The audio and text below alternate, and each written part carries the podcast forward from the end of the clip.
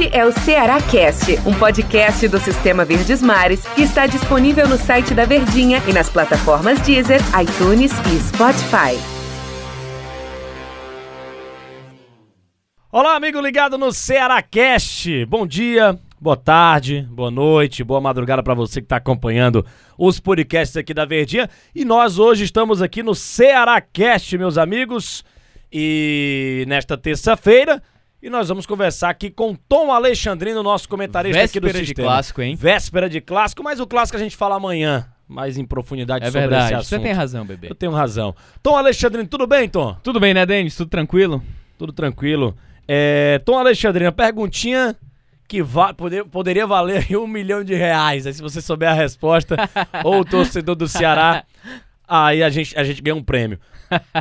De, de, de- pra gente começar já esse tema, esse, esse debate, por que, que o Ceará leva tantos gols na reta final, então, na Série A? A situação do Ceará hoje, no Brasileirão, poderia estar numa melhor situação, no melhor momento, se não fosse esses gols, esses vacilos defensivos do Ceará, porque tá na memória ainda a questão do Ceará ter tomado outra vez o gol no final contra o Fluminense.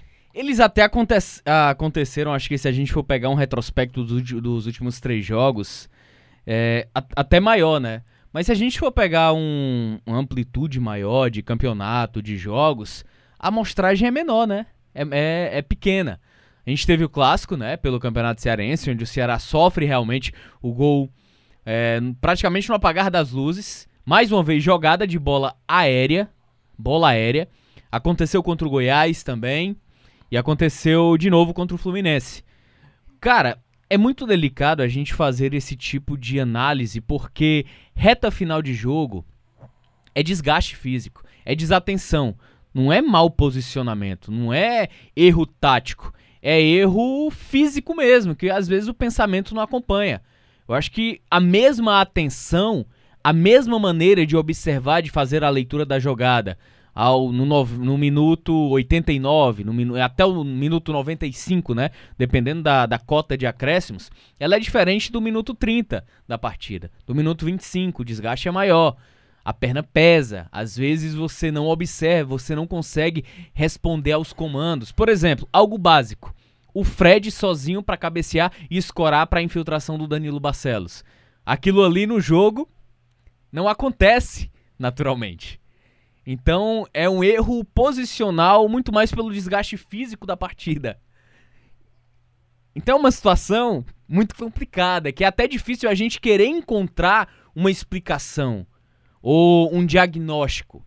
É, é questão física. Questão física, não tem pra onde correr. Questão de desatenção. No jogo contra o Corinthians também, a bola na trave do Gil. Aquilo ali é desatenção.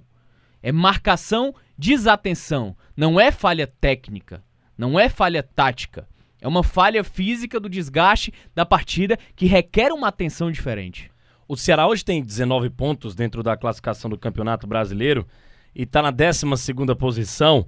É... é um campeonato equilibrado e o Ceará, ele, ele de fato, ele tá, ele tá um pouco distante em posições da zona de rebaixamento. Isso é que o torcedor do Ceará mais quer que aconteça até o final do campeonato. Elenco o Ceará tem para conquistar coisas maiores, mas Tem, tem sim. precisa ter, Tom Alexandrino, esse, esse, é- essa maturidade de no final do jogo, talvez, quem sabe, ou em jogadas pontuais, viralizou muito. O torcedor vai me entender agora, pra quem acompanhou, acho que você também viu isso. Você até compartilhou nas suas redes sociais. Ulha. Ah, o José Mourinho, o Mourinho conversando com os jogadores do Tottenham no, no vestiário, da questão da inteligência de ser malandro, porque futebol é malandragem também. Por que não? É, é jogar com inteligência. E, e- e Em, em- em alguns momentos é necessário. Malandragem sem deslealdade. Eu, Eu- acho que, que há diferença entre as duas palavras práticas. O- uma vez eu também, é, é, é, 2013, 2013 ainda, eu não, não, não trabalhava aqui, obviamente. E Você eu- era um jovem mancebo é, um, jo- um jovem ainda, um garotinho, um sonhador. O Brasil foi enfrentar a Espanha. Já é, Não, o Brasil foi enfrentar a Espanha na final da Copa das Confederações. A Espanha, bicampeã europeia, campeã do mundo. E viralizou também na época o Filipão conversando com os jogadores da seleção brasileira e, e dizendo lá no vestiário, ó. Não deixa os caras. E a, e a Espanha do tic-tac lá do Vicente Del Bosque, com o Iniesta, o Chave. Não deixa os caras jogarem, não deixa os caras tabelarem muito. Faz a falta, mata o contra-ataque. E é o que o Mourinho falou pro, pro, pro jogadores do Tottenham também. Será que. E eu vi na internet alguns torcedores brincando, dizendo na página lá que compartilhou esse, esse detalhe do documentário aí do, do, do Mourinho, né? É, manda esse vídeo pro Guto Ferreira. Uma rede social do Ceará é, acabou compartilhando. Falta isso no Ceará, sei lá, malandragem pra. Sei lá. Eu não tô fazendo aqui uma alusão à, à- violência no futebol. Não é violência, é a malandragem. Mata a falta, cara. Tá 2x1 pro Ceará ali contra o Fluminense, faz uma falta. É um puxãozinho ali no contra-ataque pro cara não ir sozinho. Goiás também ali, tem mais atenção. Daqui a pouco eu passo os outros jogos. O Ceará poderia, na minha opinião, três jogos pontuais que poderiam fazer o Ceará estar um pouco mais à frente. Mas falta malandragem ao elenco do Ceará, Tom? Eu acho que, que malandragem é uma palavra muito. Dura. mu- Muito, muito delicada pra gente querer colocar num, num conceito profissional e coletivo, né? Eu acho que falta inteligência, porque a falta ela faz parte do jogo. Você pode ir muito bem no ataque do adversário, você fazer a falta no campo adversário. E aí você já dá tempo pro seu time se recolher, se recompor. E aí você já fecha um pouco mais a porta da casa, né? Só que a gente falando especificamente do jogo contra o Fluminense, o gol ele acontece quase que simultâneo a uma chance perdida pelo Kelvin. Onde o Kelvin falta a perna direita, ele vai ajeitar pra finalizar com a esquerda. E é nesse tempo que ele perde que o zagueiro adversário já fecha a casinha e não deixa ele finalizar. E aí o jogo, é- o gol é praticamente no contra-ataque. O Ceará cometeu alguns erros de recomposição. O Léo Chu vem fazendo um, um- fez duas grandes partidas, fez. Mas a questão defensiva, da recomposição, do auxílio, da cobertura ao Bruno Pacheco vem falhando. O primeiro gol do Fluminense, ele nasce justamente por aquele setor. Falha de recomposição. Que o garoto do, do, do Fluminense chega sozinho pra cabecear. É falha de recomposição. Do lado direito tava tudo ok. Fernando Sobral, aquela dobradinha, o próprio Fabinho. Fluminense ele não conseguiu executar com frequência, com liberdade de posição, de marcação, aquela jogada pelo lado direito. O cruzamento pode ter vindo de lá. Mas em termos de recomposição, da casinha fechada, ali tava tudo ok. Então o Ceará acho que falta alguns aspectos. A atenção na reta final de partida. E aí a gente precisa fazer outra amostragem também. O Ceará sofre gols no início e no final. Momentos cruciais do jogo. Exatamente. Por desatenção. Contra o esporte, lá na estreia, sofreu gol no início do jogo. Contra o Santos, na Arena Castelão, sofreu gol no início do jogo. Corinthians, Goiás, Fluminense. A amostra é muito ampla. E aí, é muito em momentos decisivos. E aí, quem, quem gosta de futebol, o conceito de jogo, ele é muito claro. Você perde o jogo no início ou no final. Quando sofre um gol muito cedo, que você se desestrutura e precisa mudar a sua estratégia do grego, ou no final do jogo. Estratégia, né? É. Ou no final da partida.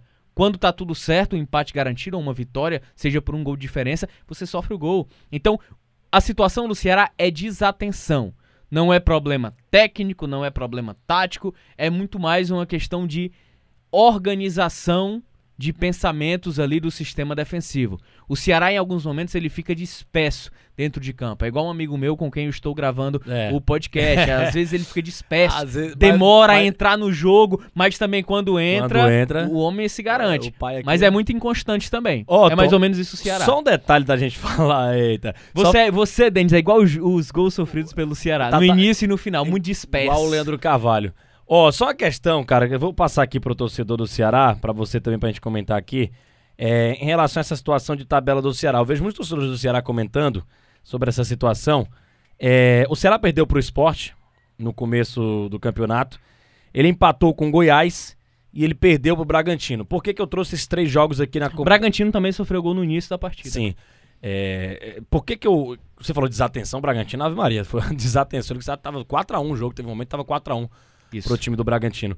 É por que, que eu pontuei esses três jogos? Porque desses três aqui, é claro que o Ceará também tem glórias, né? Venceu o Atlético Goianiense, ganhou de equipes também que brigam, venceu o próprio Fortaleza, equipes que tem ali o, Flamengo, Corinthians. é, aí são os bônus, né? Eu digo equipes que, que brigam pelo mesmo campeonato do Ceará. Entendi, o- da mesma prateleira. o, o- o principal objetivo, a gente já falou aqui diversas vezes, é conquistar a pontuação necessária para não ser rebaixado para a Série B, para depois o Ceará buscar ali vaga na Sul-Americana ou em coisa maior. É, e, eu pontuei esses três jogos aqui porque o Ceará não conseguiu ganhar essas partidas. É, por um campeonato de oportunidade, por um campeonato que você precisa vencer concorrentes diretos, no segundo turno o Ceará vai ter que recuperar isso aqui, porque é por isso, talvez, que o Ceará esteja a Por três causa pontos. do bônus. Por causa do bônus.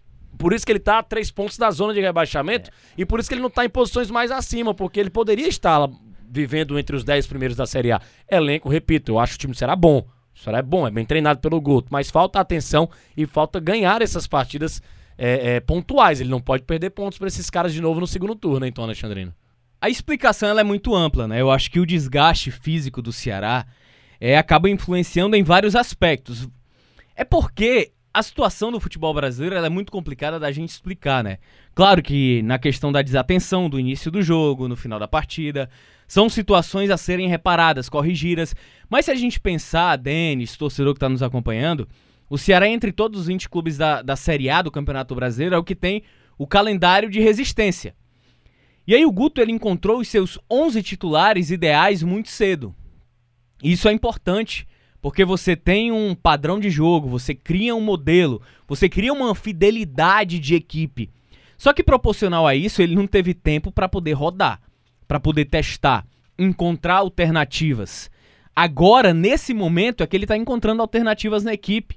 E são justamente essas trocas que vão fortalecer ainda mais o elenco do Ceará. Na minha visão, o Ceará tem os 11 ideais. Eu acho que com exceção do centroavante, porque o Kleber teve uma queda de produção e aí naturalmente você vai buscar um centroavante para repor. Sobis para mim não é o ideal ainda.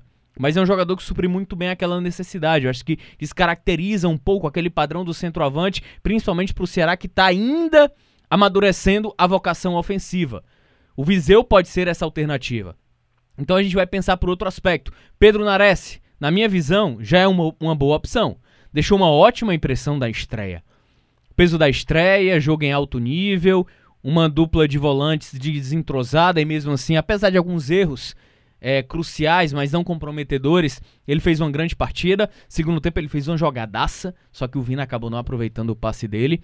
Léo Chu vira uma alternativa, uma opção, além do Matheus Gonçalves, que o Ceará já tem, como uma opção de contra-ataque. Leandro Carvalho hoje, para mim, ainda é titular do Ceará, justamente por aquele ajuste defensivo, aquele bom trabalho de recomposição. Então, o Ceará, ele, as explicações elas são bem mais amplas, né? A questão do desgaste, a questão do elenco de você ter encontrado os 11, mas não ter as reposições. Então as explicações elas são inúmeras. É bem mais do que apenas os gols sofridos no início do jogo ou no final. Tom Alexandre, deu nosso tempo aqui. Muito obrigado pela tua presença aqui nesse Ceará Cast, que hoje deu, demorou um pouco, né? Passou lento o tempo, né? Não sei explicar o porquê. Valeu, Tom Alexandrino. Valeu, Denis. Grande abraço, hein? Grande abraço a todos e até a próxima edição aqui, a torcida do Ceará. Um grande abraço. Amanhã a gente fala de clássico rei, de decisão do campeonato cearense, porque tá todo mundo ansioso. Será que dá pro Ceará reverter essa situação? Galera, a gente volta amanhã. Valeu, grande abraço a todos. Valeu, torcida do Vozão. Este é o Ceará Cast, um podcast do Sistema Verdes Mares que está disponível no site da Verdinha e nas plataformas Deezer, iTunes e Spotify.